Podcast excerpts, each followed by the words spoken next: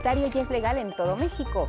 Tamaulipas se convierte en la entidad número 32 en aprobar las reformas al Código Civil de esa entidad para reconocer el derecho al matrimonio entre personas del mismo sexo.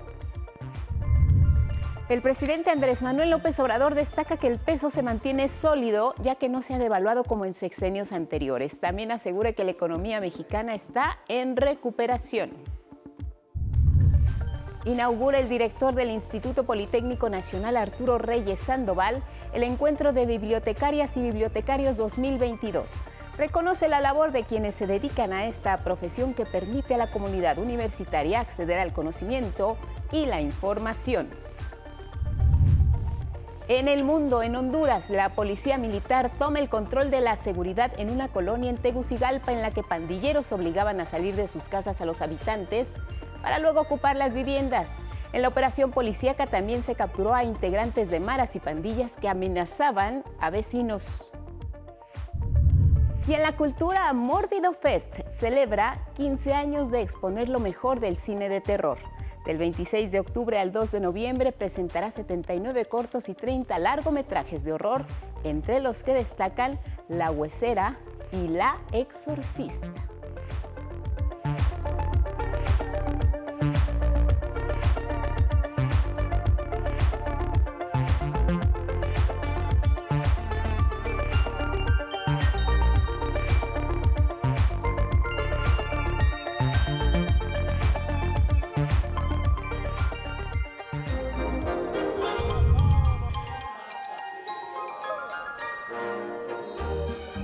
Se están preparando para la temporada navideña, comienza a vislumbrarse así en algunos lugares eh, del mundo, porque en este ejemplo le mostramos la graduación para los futuros Papá Noel en Brasil.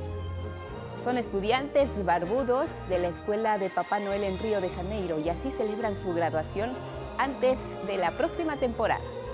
En este colegio se les enseña a ser auténticos, se imparten clases de canto, de cómo vestirse y sobre todo cómo tratar a los más pequeños. Es por eso que Brasil ofrece una opción para los desempleados en esta temporada, ya que hace años se presentaban algunas personas que solo querían sacar algún dinero extra para regalos entre sus familiares. Hoy en día la crisis ha hecho que la gente se profesionalice y que cada vez sean más los que busquen esta actividad de Papá Noel. Es Brasil, ya viene la Navidad.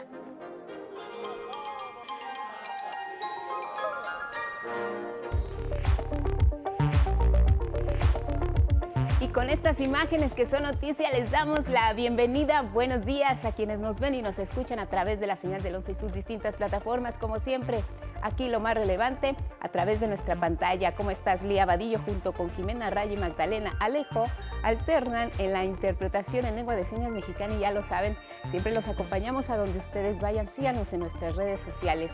Spotify, Twitter, Instagram y en la página de 11 Noticias.digital. Feliz jueves, Elvira Angélica Rivera.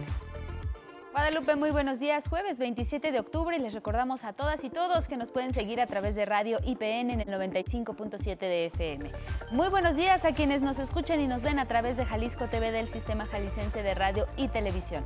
También estamos en Radio Universidad Veracruzana 90.5 de FM y le invitamos a que nos comparta su opinión y sus comentarios con el hashtag 11 Noticias. Vámonos directo con los detalles. Buenas noticias para todo el país. Ya el Congreso de Tamaulipas aprobó el matrimonio igualitario y se convirtió así en la última entidad en sumarse a la lista de estados en hacerlo. De esta manera, el matrimonio igualitario ya es legal en todo el país, nos cuenta Karen Ballesteros. México hizo historia al pintarse de color arcoíris. Al fin, el matrimonio igualitario ya es legal en todo el país. 23 votos a favor, 7 en contra. Ganamos matrimonio igualitario en Tamaulipas. Estamos todos. Todas las personas mayores de 18 años, sin importar su sexo o identidad de género, podrán casarse en cualquier entidad y gozar los mismos beneficios de cualquier unión conyugal. Esto se logró luego de que este 26 de octubre el Congreso de Tamaulipas reformó su Código Civil con 23 votos a favor, 2 en contra y una abstención. Así, se convirtió en la entidad número 32 en reconocer el matrimonio igualitario legalmente. Tuvieron que pasar 13 años para que esto fuera una realidad. La primera entidad en aprobarlo fue la Ciudad de México en 2009, la segunda fue Quintana Roo en 2012 y en 2014 lo hizo Coahuila. Fue hasta 2015 cuando la Suprema Corte de Justicia de la Nación señaló que reconocer el matrimonio como algo exclusivo entre hombre y mujer es discriminatorio por lo que emitió una acción de inconstitucionalidad para que los matrimonios de personas del mismo sexo pudieran celebrarse a pesar de que las leyes locales lo impidieran. A partir de ese momento y con el paso de los años, los estados faltantes se sumaron a esta acción. Actualmente, en México, más de 5 millones de personas se identifican como integrantes de la comunidad LGBTIQ, de acuerdo con el INEGI. Sin embargo, aún hay pendientes. Aunque en Chiapas, Chihuahua, Guanajuato, Aguascalientes y Nuevo León las personas del mismo sexo sí se pueden casar, su código civil no ha sido reformado. Hoy, el matrimonio igualitario en todo el país es un paso fundamental para el respeto a los derechos humanos de la comunidad LGBTIQ y coloca a México como la octava nación de América Latina en reconocerlo de forma legal. 11 Noticias, Karen Ballesteros.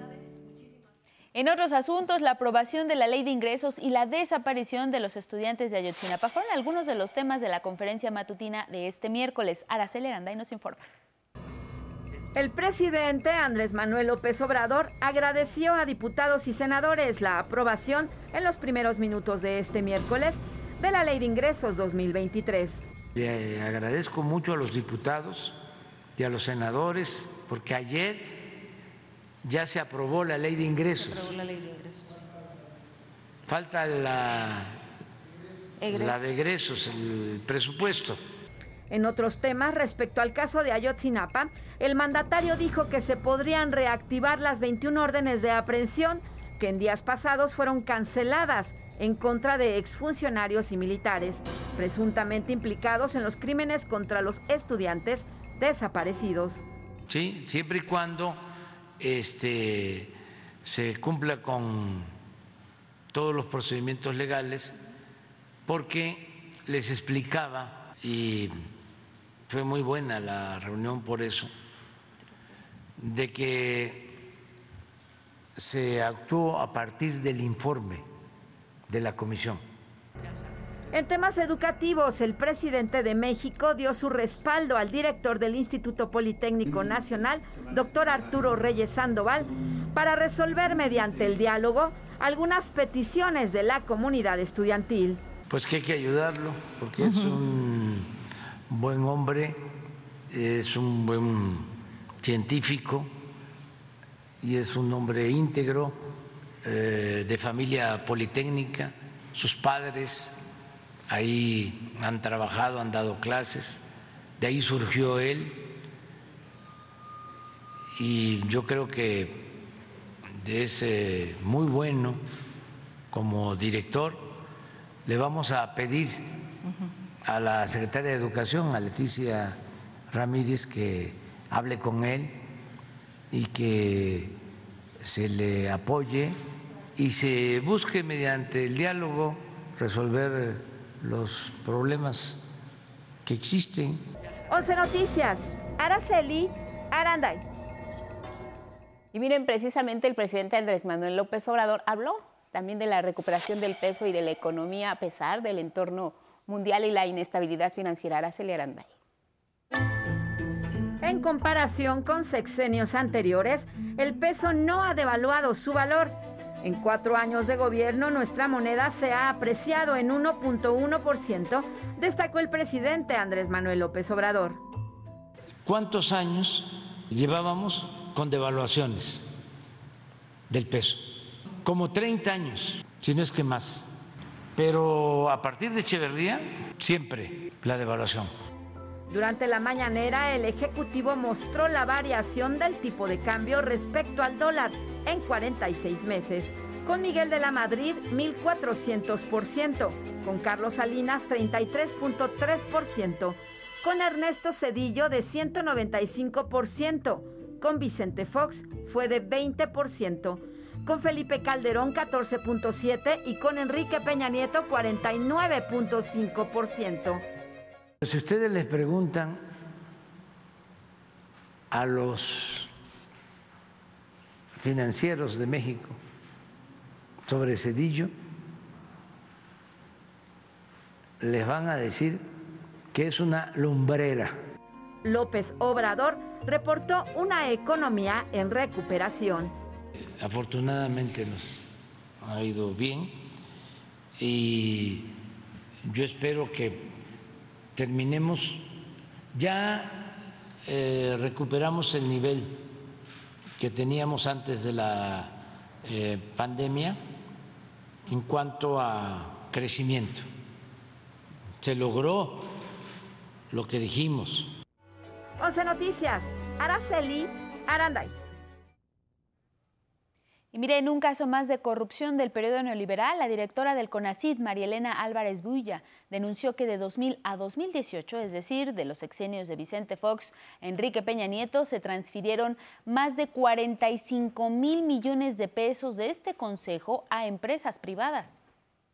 Y que sumaron 45 mil 643 millones de pesos transferidos vía el CONACID al sector privado. ¿A qué tipo de sector privado? A muchos tipos de empresas, pero sorprende que se transfirió una cantidad de recursos grandísima a empresas transnacionales Gracias a la reestructura del CONACYT y a la extinción de los fideicomisos, se logró transferir a la Tesorería de la Federación 21.853 millones de pesos y el Consejo recuperó otros 7.500 millones de pesos de proyectos insolventes. Así lo afirmó Álvarez Builla. Así, de esta forma, se cumplió una meta.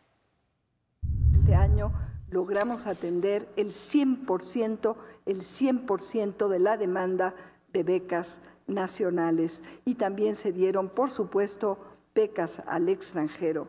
Se recuperaron con esto los posgrados públicos que ya no tienen que cobrar colegiaturas. La directora del CONACYT también enfrentó cuestionamientos de los legisladores. Yo me atrevo a decir que los resultados del CONACYT son de pura ciencia ficción. Álvarez Builla destacó los proyectos estratégicos en puerta, principalmente en salud, como los ventiladores diseñados por el CONACIT y la vacuna patria.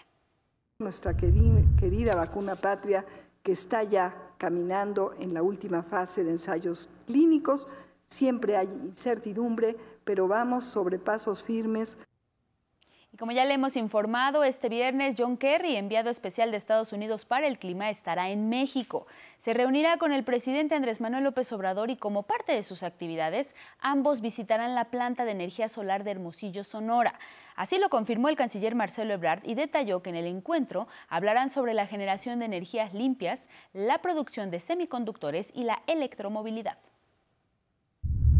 La planta de energía solar más grande de América que va a estar en Puerto Peñasco. Va a ser una producción gigante de energía solar. Entonces, pero no solo eso, el presidente quiere desarrollar varias plantas, ya las tiene ubicadas. Entonces, el motivo de la reunión es ese, porque tenemos un común acuerdo de avanzar en ese terreno.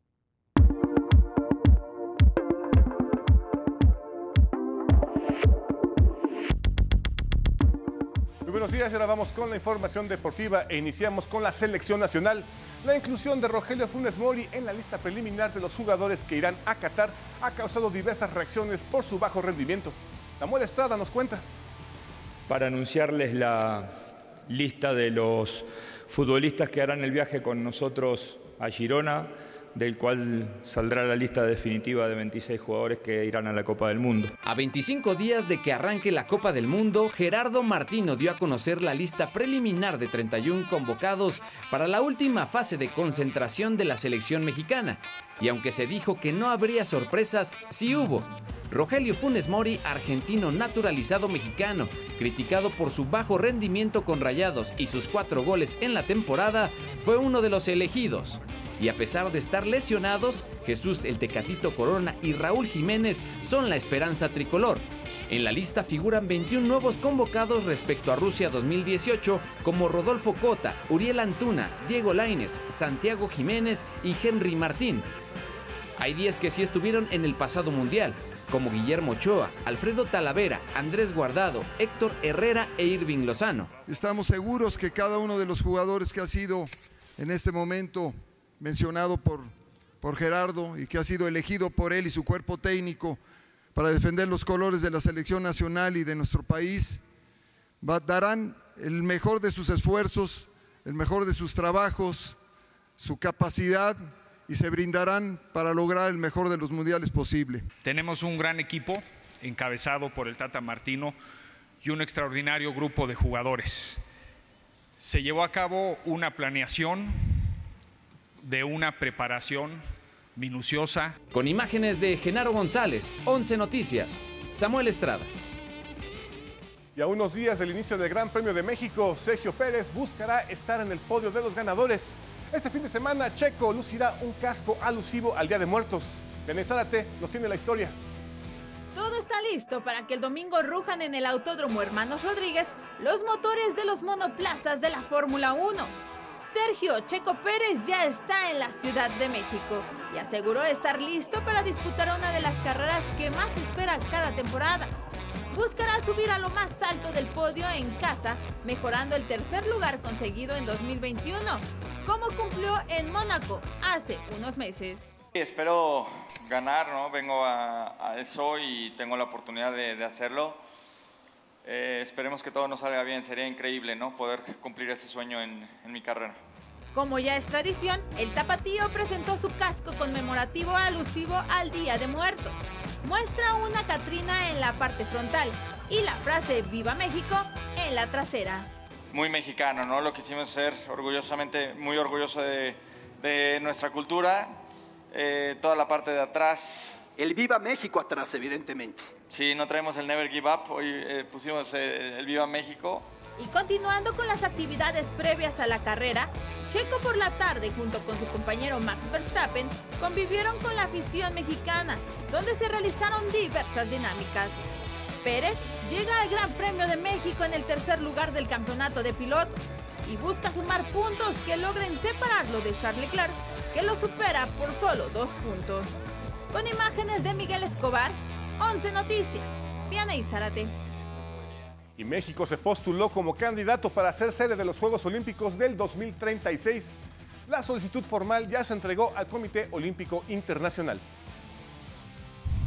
El Comité Olímpico Mexicano se siente orgulloso que a seis meses de estar celebrando sus 100 años de vida del movimiento olímpico, estemos iniciando el camino para ser nuevamente los organizadores de unos Juegos Olímpicos en el 2036.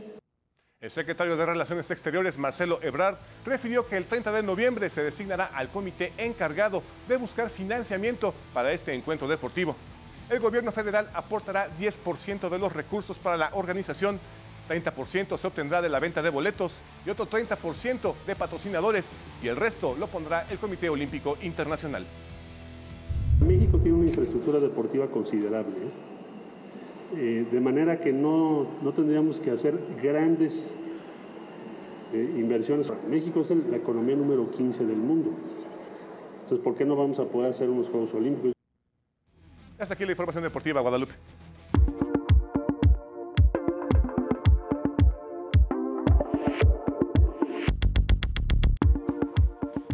Muchas gracias, Gabriel. Nos vamos a revisar los portales de información que pueden Checar minuto a minuto actualizada lo más importante en nuestro portal de 11 Noticias. Hoy lo que pueden leer es esta nota que destaca la justicia en los Estados Unidos entrega nuevas pruebas contra Genaro García Luna y agrega que el informe incluye talones de pago de cheques precisamente a García Luna y además seis teléfonos celulares incautados a uno de sus socios. Esto ocurrió en 2019. Otra página digital esta mañana que pueden revisar es la de Revolución. El tema que trae son declaraciones de Pigmenio Ibarra, quien advierte que si realmente se hace justicia en Nueva York, Felipe Calderón debería estar sentado en el banquillo de los acusados junto a su amigo e informante, Genaro García Luna. Y es que sabemos recientemente el gobierno federal reveló que si hay una investigación en contra del expresidente Calderón por militarizar al país y también por el delito de tráfico de armas, así que si la quieren checar en Revolución la información completa sobre las declaraciones de Pigmen Ibarra, ahí está. Esta mañana también en Contralínea uno de los asuntos noticiosos que nos presenta es el trabajo especial que titula Bahía de la Paz, puerto de, ilusión infestado por llantas y basura y nos muestra precisamente las imágenes de lo que está representándose en esa nota. Advierte que el epicentro de la mayor contaminación por llantas y basura en el estado de Baja California Sur se encuentra en el corazón de la Bahía de La Paz y todo debido a la indolencia de autoridades que arruinan una región con alto valor ecológico y desincentivan la visita a este destino turístico que también tiene su rostro atractivo. Y esta mañana en los reporteros MX se da cuenta de que la Fiscalía de Durango asegura propiedades de exfuncionarios de José Rosa Saispuro, exgobernador panista. Informa que se les decomisaron casas, terrenos, vehículos de lujo y locales comerciales y también se giraron cuatro órdenes de aprehensión por el delito de robo agravado.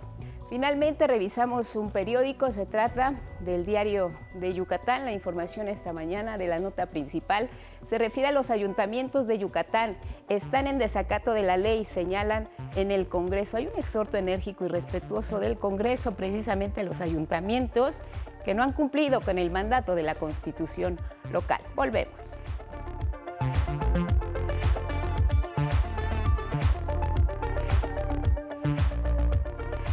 Son las 6.30 en el centro del país. Gracias por continuar en la señal del 11 y si hacen planes para este jueves, escuchen el estado del tiempo con Ismael Marcelo.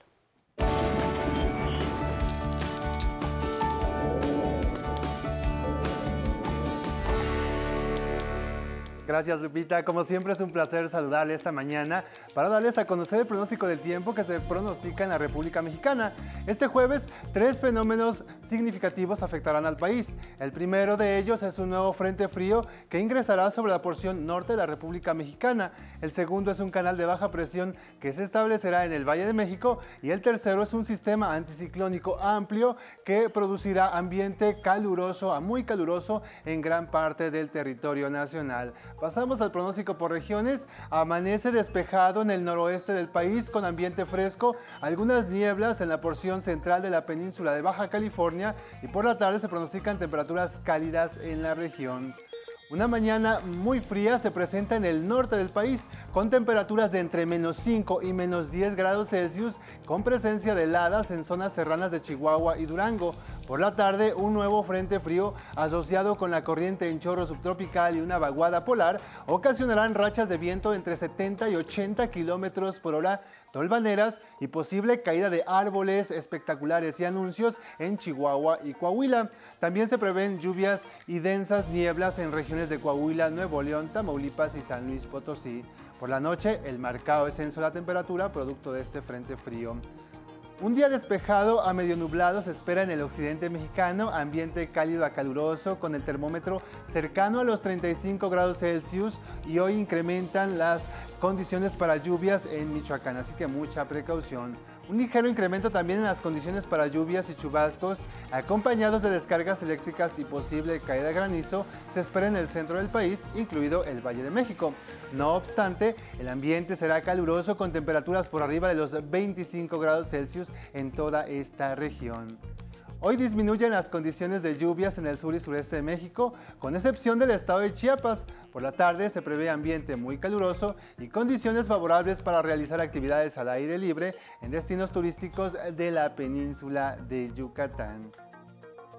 La cultura de la prevención en el caso de fenómenos naturales como huracanes, tormentas tropicales, ha sido fundamental para salvaguardar las vidas humanas. Y de esto nos cuenta Itzel Gómez en la historia del día.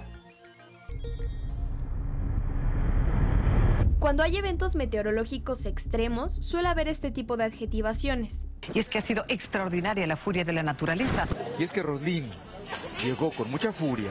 Es un enfoque ya que nadie acepta. Él es Víctor Magaña, investigador del Instituto de Geografía de la UNAM. Todos reconocemos que si nos va mal en algo frente a lo que la naturaleza normalmente hace, es porque no estamos preparados o porque somos muy vulnerables. Los fenómenos meteorológicos no tienen intenciones, son manifestaciones naturales de la dinámica de la atmósfera. No podemos evitarlos, pero sí podemos estar preparadas. Debemos tener en cuenta la vulnerabilidad del entorno donde vivimos. A veces simplemente la montaña que está a un lado y que puede presentar un eh, deslizamiento, podría ser el, el, factor de vulnerabilidad que tenemos. Magaña propone que la ciudadanía tenga un pronóstico de riesgo y no un pronóstico de amenaza.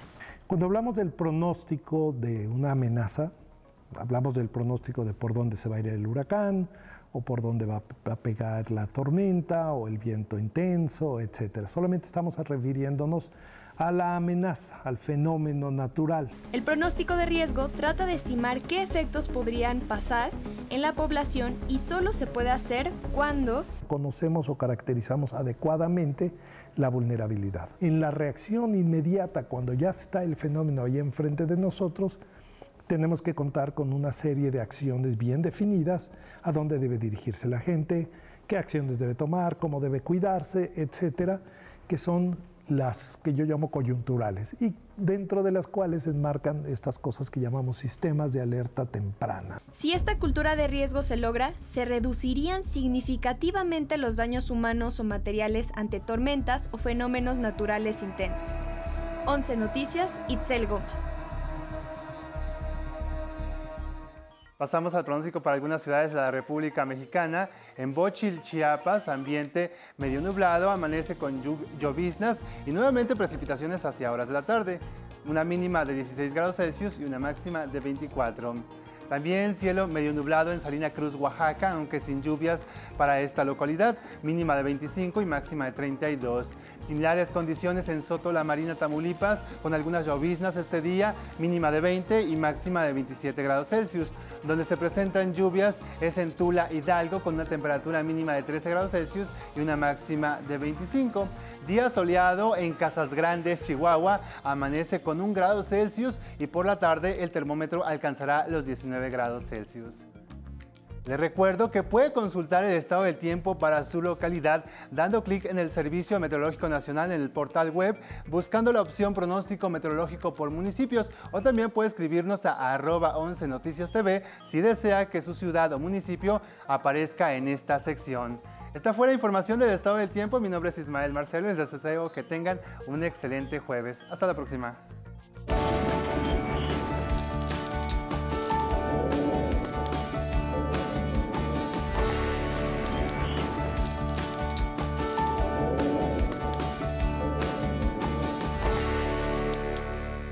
Del estado del tiempo nos vamos a asuntos de tecnología porque la aplicación de renta de alojamientos Airbnb, la UNESCO y el gobierno de la Ciudad de México hicieron una alianza para posicionar a la capital del país como un destino favorito para quienes trabajan a distancia. Ahora la Ciudad de México forma parte de una lista de 20 destinos seleccionados como centros globales para los llamados nómadas digitales.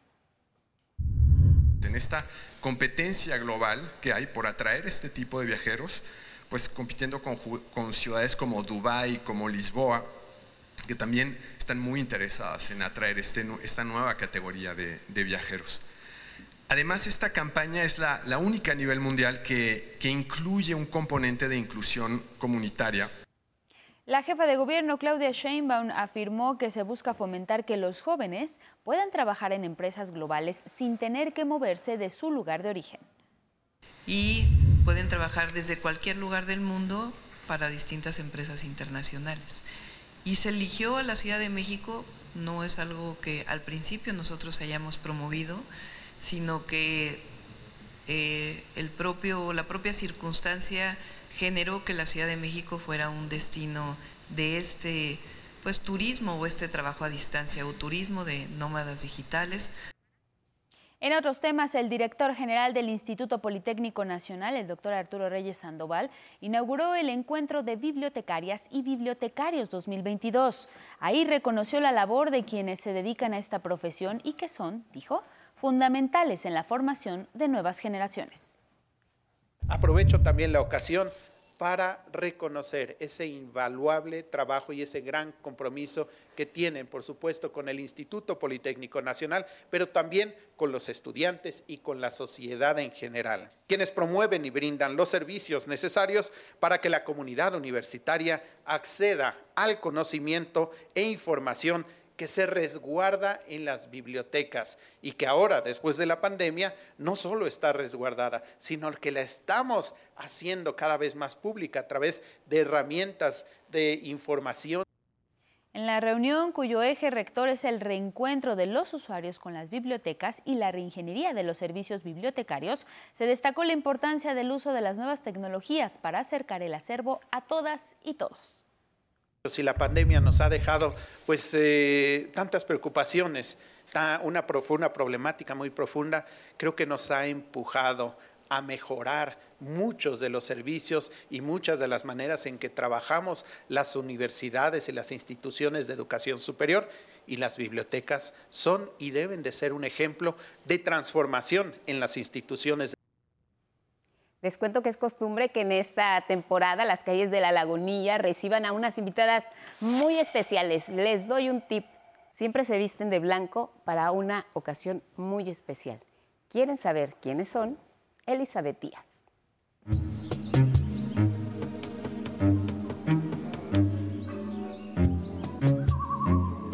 Las Catrinas llegaron a la calle de las novias donde lucen espectaculares vestidos para ir al altar fueron recibidas con marimba, coloridas ofrendas decoradas de papel picado, flores de cempasúchil, copal, pan de muerto y dulces típicos. Estamos caminando por las calles de Chile, eh, las, las calles de las novias aquí en el barrio de La Lagunilla. Eh, tiene una gran tradición y nuestros amigos de la calle de las novias han establecido un nexo entre las Catrinas y las novias por la elegancia de los vestidos. Como es tradición, en República de Chile 13 se montó la exposición alusiva a la Catrina del artista José Guadalupe Posada, símbolo del Día de Muertos. Desde el 2017 empezamos con nuestro primer gran desfile de Catrinas con nuestras creaciones para unir esta gran tradición y esta fiesta mexicana y desaparecer fiestas como el Halloween. Son 22 distinguidos diseños elaborados por locatarios y artesanos para la aristócrata Catrina. Tenemos tres diseños que son pintados al óleo, que tienen cada uno cada seis meses de trabajo. Todos son artesanales, hechos por manos mexicanas. La dama legendaria y sus ofrendas podrán apreciarse de manera gratuita hasta el próximo 2 de noviembre. Que son 1.400 macetas de cempasúchil que tú ves aquí en esta ofrenda. Y la, cada maceta costó 15 pesos. Entonces vamos ahí haciendo numeritos. El papel picado fueron 5 millares de papel picado, hechos también por nosotros.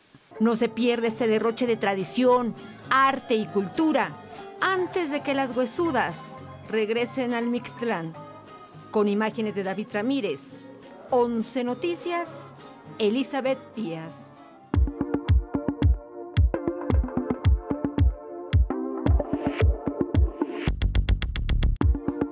Muy buenos días, vamos a la información cultural. México entregó a la República Argentina una réplica del mural retrato de personajes de la historia, Gabriela Mistral y Berta Singerman, de Roberto Montenegro.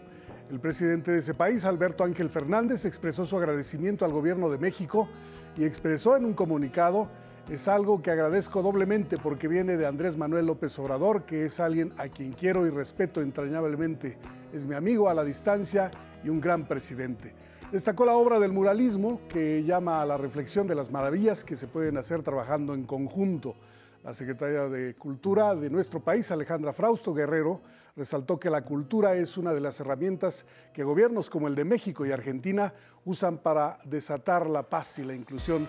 Por su parte, el ministro de Cultura de la Nación Argentina, Tristan Bauer, destacó que en tiempos difíciles países como México recibieron exiliados, dando pie al surgimiento de nuevas generaciones y relaciones culturales. Bueno, esta semana el Auditorio Nacional se suma al Festival Cervantino en su medio siglo de trayectoria presentando dos conciertos. El viernes ocupará el escenario la Filarmónica de Los Ángeles bajo la batuta del venezolano Gustavo Dudamel. quien eh, también estrenará un fandango para violín. En este caso va a ser interpretado por una de las violinistas más afamadas de Estados Unidos, Anna Kiko Meyers. Bueno, eso el viernes y el sábado, procedente de Nueva York, se presentará el trompetista Winton Marsalis, acompañado de la orquesta de Lincoln Center. Se ha consolidado como eh, la big band más influyente, más trascendente eh, en la escena del jazz y en donde nos van a deleitar con composiciones que honran a los grandes de este género. Oportunidades únicas, consulte los detalles en la página festivalcervantino.gov.mx. Bueno, y a propósito de las festividades del Día de Muertos y a partir de mañana y hasta el 2 de noviembre, el Mórbido Fest presenta una cartelera llena de terror y suspenso. Mauricio Romo tiene los detalles. Mórbido, uno de los festivales de cine de terror más importantes del país, está celebrando. Suma 15 años proyectando películas que detonan el miedo, hasta granjearle un importante nicho entre los amantes del género. Lo que tenga que ver con culturas disruptoras, no les quiero llamar contracultura, pero lo que es terror, heavy metal, cómics, siempre ha sido mal visto por la mal llamada alta cultura. Que de esta manera demostramos que una cultura como la del terror sigue viva, eh, que tiene muchos adeptos. Se le da visibilidad a un tipo de cine que casi no es muy visto en las salas comerciales del país y puede ayudar a los talentos emergentes. Es muy importante su existencia, es un género eh, poco valorado quizá a lo mejor o poco reconocido en la Ciudad de México. También se producen pocas cosas aquí, entonces creo que Mórbido es una puerta para que lleguen contenidos internacionales. Este año serán 79 cortos y 30 largometrajes de horror, como los documentales Living with Chucky o Rec, Terror sin pausa, y las películas Huesera y El Exorcista, que se estrenó a nivel continental y se presentará en cines desde el 2 de noviembre. Mórbido Fest proyectará películas hasta el 2 de noviembre en sedes como Cinépolis Diana, La Cineteca y Cinemanía, y virtualmente en Cinépolis Click y Mórbido TV. Con imágenes de Genaro González, 11 Noticias, Mauricio Romo. Bueno, ahora la segunda entrega de la conversación que tuvo Saray Campech con el cineasta Alejandro González Iñárritu para hablar de su más reciente película, Bardo. Falsa crónica de unas cuantas verdades es como una descripción del ser chilango, del ser mexicano, de, esto que se dice de la cubeta de los alacranes, ¿no? los cangrejos y, y, le decía a Jiménez Cacho, es un gancho al hígado para nosotros mismos y un espejearnos, ¿no? O sea, eso fue como parte de tu proceso también.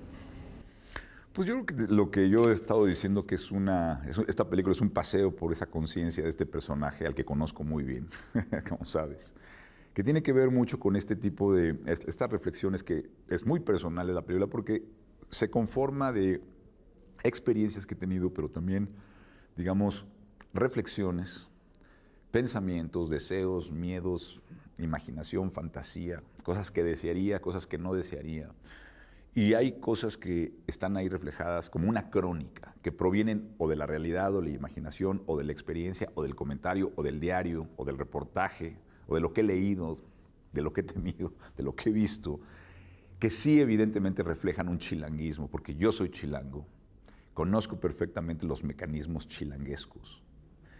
Y sí creo que es una película que, en donde principalmente me burlo de mí mismo y también me río del absurdo y las contradicciones de las que somos parte todos, o sea, todos. Esta, esta observación de la verdad, quién, quién obtiene la verdad, cómo abordamos este, la vida y cómo asumimos ¿no? nuestra, nuestra, el, sí, el abordar todas estas cosas. Creo que sí dices algo importante. Esta película sí creo que, por un lado, dispara muchos comentarios que creo que nos podemos sentir todos reflejados de alguna manera.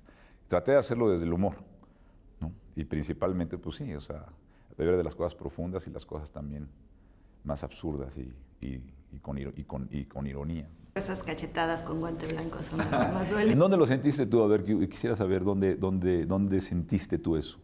En la parte de, del California, cuando se encuentra con la familia, que a muchos en algún momento de la vida nos ha pasado, ¿no? Cuando sales como de infancia es destino y, mm. entonces, pero y ahora que ya no estás ahí donde estamos todos, Sientes como una especie de celo.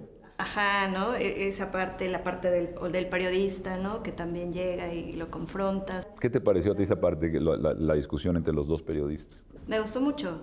O sea, desde la entrada, cuando, cuando él está a punto de, de dar la entrevista y que se queda callado, y que dices, ¿cuántas veces es lo mejor que puedes hacer? No, confrontar, ¿no? Sí, sí, sí. Sino de, mi silencio está diciendo todo. Sí, la receptividad. Mm, qué padre. Sí, sí, sí. Pues muchas gracias. Muchas gracias a ti. Vámonos al libro del día. Se presentó ayer Revolución de Arturo Pérez Reverte, editado por Alfaguara. Este libro en voz de su autor. Yo quería escribir una novela de iniciación, el aprendizaje de un joven que a través de la violencia, de la observación de la violencia, de la observación ecuánime de la violencia, alcanza la madurez. Por eso elegí no, un escritor, no un poeta, no no un intelectual, sino un ingeniero de minas cuadriculado y científico que ve lo que ve, un testigo ecuánime. ¿no? Me di cuenta de que la Revolución Mexicana era un buen lugar para que esa historia se desarrollara. Mi bisabuelo era ingeniero de minas, uno de mis bisabuelos, y su mejor amigo ¿eh? vino a México a trabajar en el norte, las minas del norte. Y entonces le mandaba cartas a mí contándole, pues ha llegado Pancho Villa, Zapata, la Revolución. Cuando veo la fotografía de los zapatistas desayunando en Sambors. ¿no? Esa escena de los guerrilleros entrando allí al sitio más fresita, como se dice ahora, de la, de la ciudad. ¿no? Pero sobre todo es contar la historia, como digo, de un aprendizaje, una novela clásica en ese sentido de aprendizaje, de vida. Leo con el 11 y avanzaremos 144 páginas leídas de la novela El taller del ermitaño de Norma Muñoz Ledo, editado por lo que leo. El tuit de hoy es de Eva y dice, por primera vez en su vida se arriesgaba a internarse en el territorio de su propio corazón, ahora que estaba tan cerca de perderlo para recibir uno nuevo o morir con él. Aquí les aviso rápidamente, la sala no será el 6 sino el 12 de noviembre, lo cual podemos leer ahora a 27 páginas por día. Bueno, y hoy se cumple 90 años del nacimiento de la poeta estadounidense Silvia Plath. En su honor el poema del día que en alguna parte dice, El chorro de sangre es poesía, no hay forma de cortarlo. Quien lo solicite lo comparto por Twitter, arroba Miguel de solo la de L.A. Cruz. Hasta aquí, Cultura. Buenos días.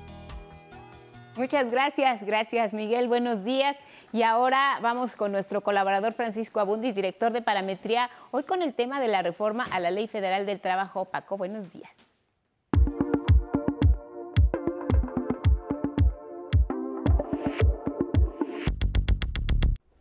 Muy buen día. Esta mañana quisiera revisar algunos datos de opinión sobre un tema que puede ser polémico, que es una tendencia en el mundo, que es eh, la nueva propuesta de reforma laboral.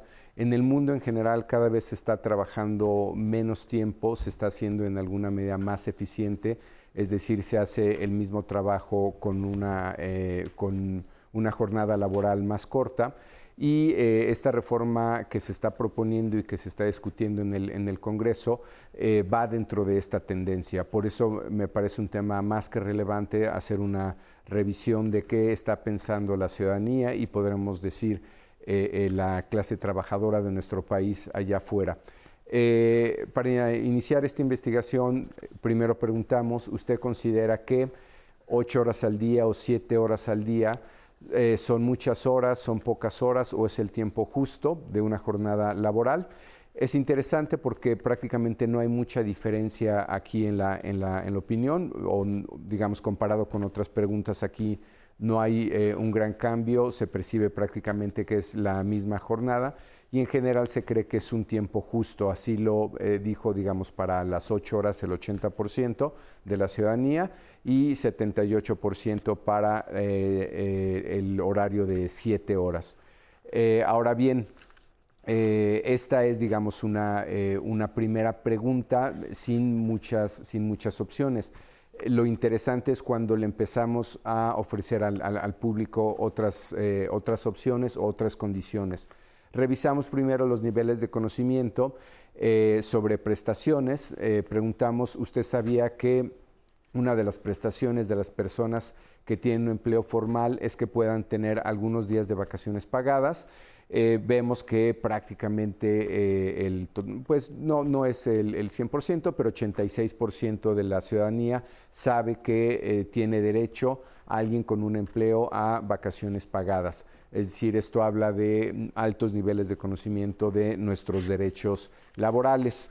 en la siguiente pregunta, que es donde ya empezamos a observar cambios y cómo el público ya está distinguiendo eh, o va a distinguir eh, esta propuesta de reforma laboral, ¿usted considera que seis días de vacaciones o doce días de vacaciones pagadas para las personas que tienen más de un año trabajando en una empresa o negocio son muchos días, son pocos días o es el tiempo justo?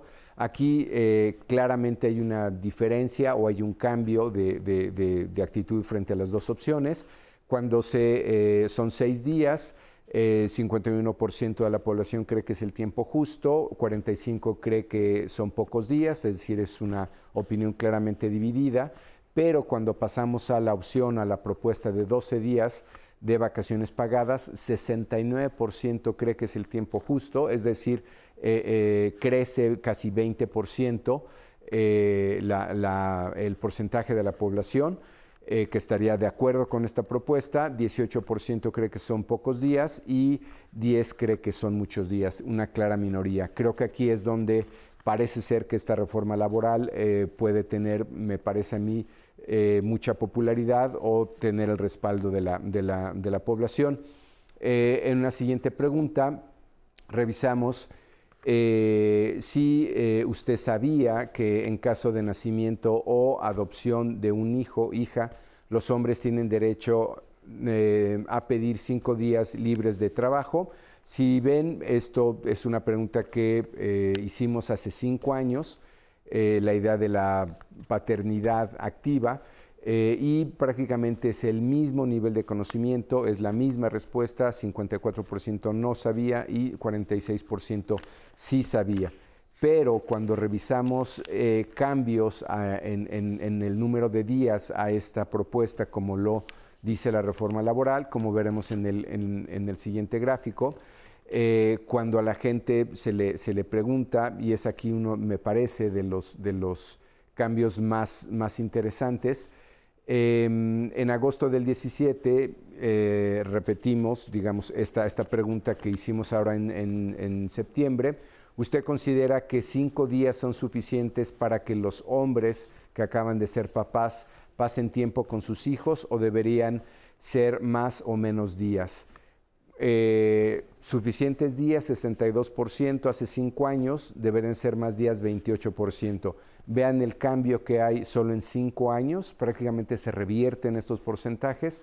Son suficientes días, 32% y deberían ser más días 61%. Un cambio, me parece a mí, radical sobre esta idea de la paternidad eh, activa.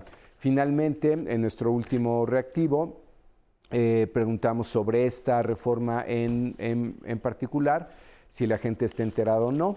La pregunta fue, ¿usted está enterado de la propuesta que se está discutiendo en el Congreso para ampliar el número de días de vacaciones pagadas reducir las horas eh, al día de la jornada laboral y ampliar el número de días para hombres que acaban de ser papás. Solamente 27% está enterado, 73% eh, no sabe del tema, es decir, eh, cerca de uno de cada cuatro adultos. Con estos números me parece que esta propuesta va a tener un buen respaldo por parte de la opinión pública. Muchas gracias. Muchas gracias a ti, Paco Abundis. Nos vamos a ir a la pausa y regresamos. Estaremos viendo cómo fue el homenaje que recibió Elisa Carrillo en el Senado de la República, una mexicana ejemplar con una trayectoria extraordinaria, primera bailarina en el Ballet Estatal de Berlín. Veremos su historia y tenemos más información, cómo ve el mundo al volver.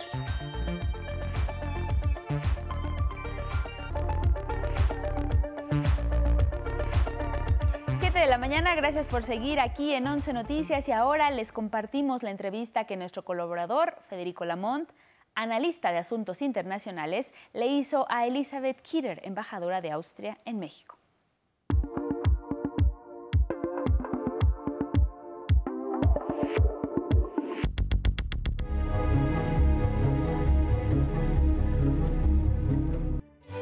Con su excelencia la embajadora de Austria en México, dado que ayer celebramos el 180 aniversario de la relación entre México y Austria, pero también la importancia de la neutralidad a la que dijo su excelencia pudiera hacer ajustes de acuerdo con los movimientos internacionales. Excelencia, qué gusto saludarla.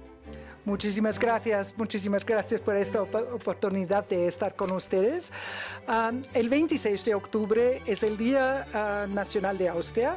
Es ah, el día cuando Austria declaró la neutralidad perpetua en 1955, después de la Segunda Guerra Mundial y 10 años de ocupación aliada en Austria. Y esta neutralidad todavía la tenemos, es, es uh, el estatus uh, de Austria, el estatus de política de seguridad y defensa de Austria. Pero es una neutralidad militar, no es una neutralidad ideológica. En su mensaje, en la, la misión diplomática en la residencia de Su Excelencia, se recordó la importancia que ofrece Austria las inversiones en la República Mexicana. Sí, eh, México es un, país muy, muy interesante para las empresas y los sucursales austríacos aquí en, en, todo el mundo, porque es un país, bueno, integrado ah, de manera comercial con Estados Unidos y Canadá, con entonces la producción aquí, con este famoso nearshoring. Dos temas para concluir, Excelencia. Dado que en Viena se suscribió la Convención de Viena de Agentes Diplomáticos y Consulares, Austria y su capital Viena son la cuna de la excelencia de la diplomacia en el mundo. Bueno, espero que, espero que los diplomáticos austríacos, eh, yo incluida, somos excelentes. Tratamos de hacerlo y creo que la neutralidad que yo mencioné al principio nos da una base ¿no? de, de ser mediadores, de, negociar, de, presentar una plataforma para diálogos, para, eh, también en, temas muy difíciles como desarme o, o el combate de la droga o del crimen organizado. Todo esto se toma, um, tiene lugar en Viena. Entonces, esto es muy importante para nosotros y uh, esto es algo que compartimos con México, este interés en el multilateral y en el diálogo. Uh, como, como, dije al principio, no puede ser una neutralidad de, ideología, ¿no? Claro que cuando hay violaciones del derecho internacional tenemos que reaccionar como México, pero um, eh, siempre tenemos la, intención de, um, favorecer el diálogo y, uh, soluciones pacíficas. Uh, Finalmente, Excelencia, o como dicen en su lengua, ¿cuál sería el resumen de estos 180 años de la relación entre ambas naciones? Bueno, es un resumen interesante, ¿no? Porque cuando empezamos fue en el imperio austríaco enorme, eh, multicultural, multilingual, todo esto. Y México fue un, muy joven país, ¿no? Con, con, muchos problemas y con una pequeña población, ¿no? Enorme de, de, tamaño, pero, pero no tan... Y ahora Austria es un pequeñito país y México es uno de los países más grandes del mundo con, con una economía muy impresionante y creciente. Excelencia, con la anuencia de 11 Noticias, vielen Dank sea sea que Muchísimas gracias por la oportunidad. Gracias. A usted por platicar en 11 Noticias con motivo del Día Nacional de Austria en este espacio de ustedes.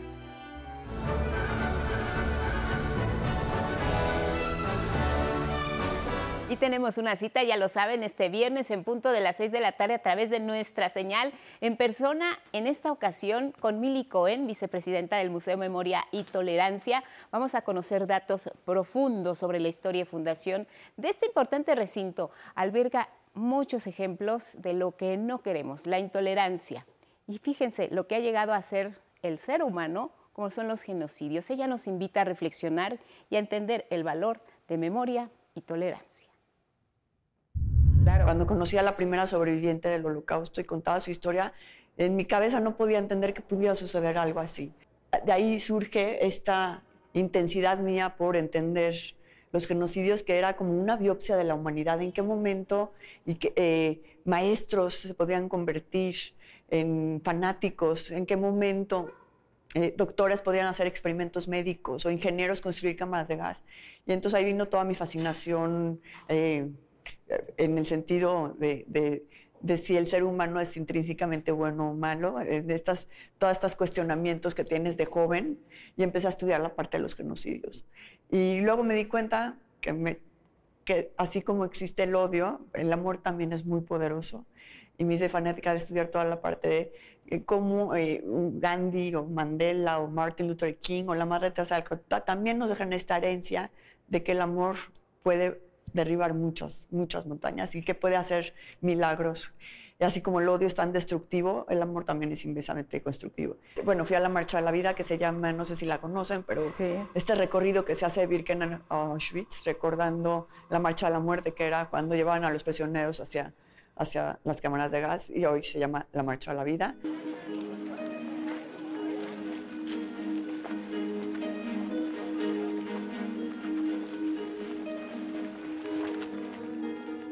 Y ahí fue cuando dije, es que tenemos que partir del horror para encontrar el amor también.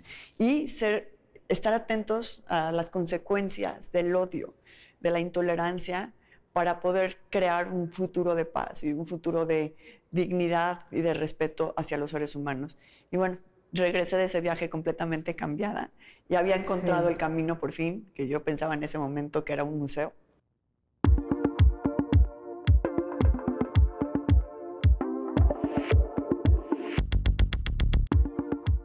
Buenos días, esta es la información de ciencia y tecnología para hoy. Una de las enfermedades más devastadoras en la historia de la humanidad es la peste negra, también conocida como peste bubónica por los bubones o ronchas que cubren el cuerpo de los enfermos. Causada por una bacteria llamada Yersinia pestis, las ratas son portadoras y sus pulgas suelen transmitirla a los seres humanos. Pero ¿cómo es que salimos vivos de la peor pandemia de la historia? Durante el siglo XIV, Europa y parte de Asia Central fueron asoladas por la peste negra hasta casi la extinción. La península de Crimea, tan de moda estos días, estaba sitiada por el ejército mongol entre cuyos efectivos se extendió este mal.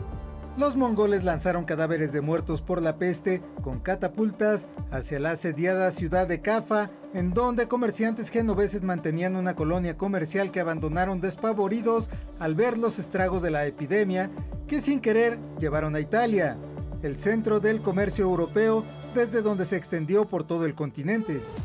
El punto máximo de la epidemia se dio entre 1346 y 1353. Hasta 200 millones de personas murieron, pero, ¿cómo es que Europa se recuperó luego de perder a más de la mitad de su población?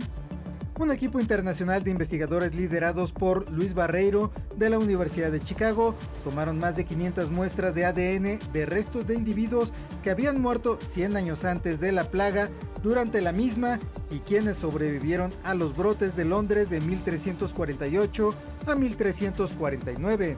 Basada en la investigación de 7 años de los estudiantes de posgrado Jennifer Klunk y Tauras Vigilas, el equipo identificó cuatro genes cuyas proteínas estaban involucradas en la defensa contra las infecciones. De estos genes había algunas variantes, unas que daban mayor protección contra la bacteria de la peste y otras menos. Los individuos con dos copias idénticas de un gen particular conocido como ERAP2 sobrevivieron a la pandemia a tasas mucho más altas. Una paradoja es que estos mismos genes que nos protegieron de la peste negra ahora nos hacen más susceptibles a enfermedades autoinmunes como la artritis reumatoide. 11 Noticias, Carlos Guevara Casas y un software podría ayudar precisamente a identificar a los virus con mayor probabilidad de convertirse en zoonosis, es decir, de propagarse y transmitirse desde alguna especie animal hacia los seres humanos. Más de un científico piensa que sí, esto es posible y uno de ellos es Colin Carson de la Universidad Georgetown, quien ha desarrollado un software con un algoritmo al que ha alimentado con datos genéticos de las distintas variedades de gripe aviar y humana. Cuando hace un año apareció el primer caso humano de gripe aviar H5N8 en Rusia, el software de Carson ya había predicho que existía 99.7% de que infectara a los seres humanos. Y un equipo de investigadores del Hospital Infantil St. Jude de Tennessee, liderado por Stanislav Zakarenko, encontró por qué las personas con síndrome de Williams-Boyden, un padecimiento causante de problemas de aprendizaje y neurodegenerativos, suelen tener habilidades musicales y auditivas altamente desarrolladas. En la investigación publicada recientemente en la revista Cell, se estudió a ratones con esta condición hereditaria y hallaron que su superoído se debe a la sobreexcitación de algunas neuronas en una zona de la corteza cerebral donde normalmente procesamos los sonidos. Estas neuronas carecen de una proteína cuya función es controlada por otra llamada GTF2IRD1, cuyo gen es uno de los 27 genes de los que carecen las personas con síndrome de Williams-Boyden. Este síndrome se presenta en uno de cada 7.500 nacimientos. Sin embargo, en nuestro país, en México, no se sabe cuántas personas tienen esta condición. Y esto fue toda la información de Ciencia y Tecnología para hoy. Que pase usted un buen día.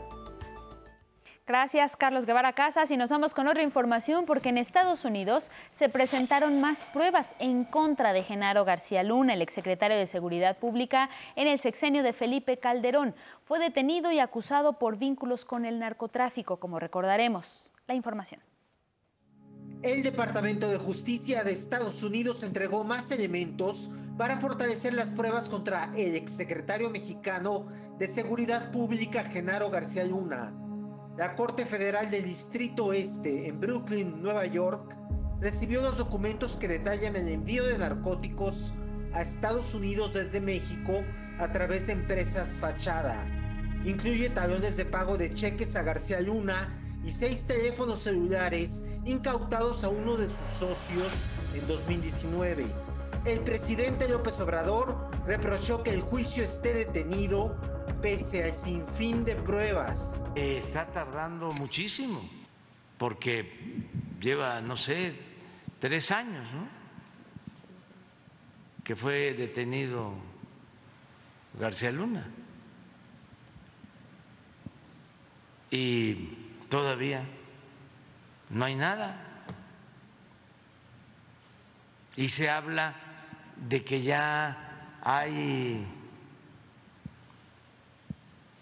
toneladas de pruebas, de documentación y de grabaciones, pero este, está detenido el proceso. Y solo hay de vez en cuando filtraciones. García Luna, cercano colaborador del expresidente Felipe Calderón, está acusado de asociación delictiva para distribuir cocaína, participación en una empresa criminal y mentir a las autoridades sobre su situación migratoria. 11 Noticias. Regresamos al estudio de 11 Noticias para agradecerle nos haya acompañado a través de la señal del 11, Radio Instituto Politécnico Nacional y nuestras redes sociales. Que tenga un excelente jueves. Guadalupe, muy buen día para ti. Igual para ti, Elvira Angélica Rivera, y gracias en casa como siempre por su atención y compañía. Viene Diálogos en Confianza, acompáñenos, buenos días.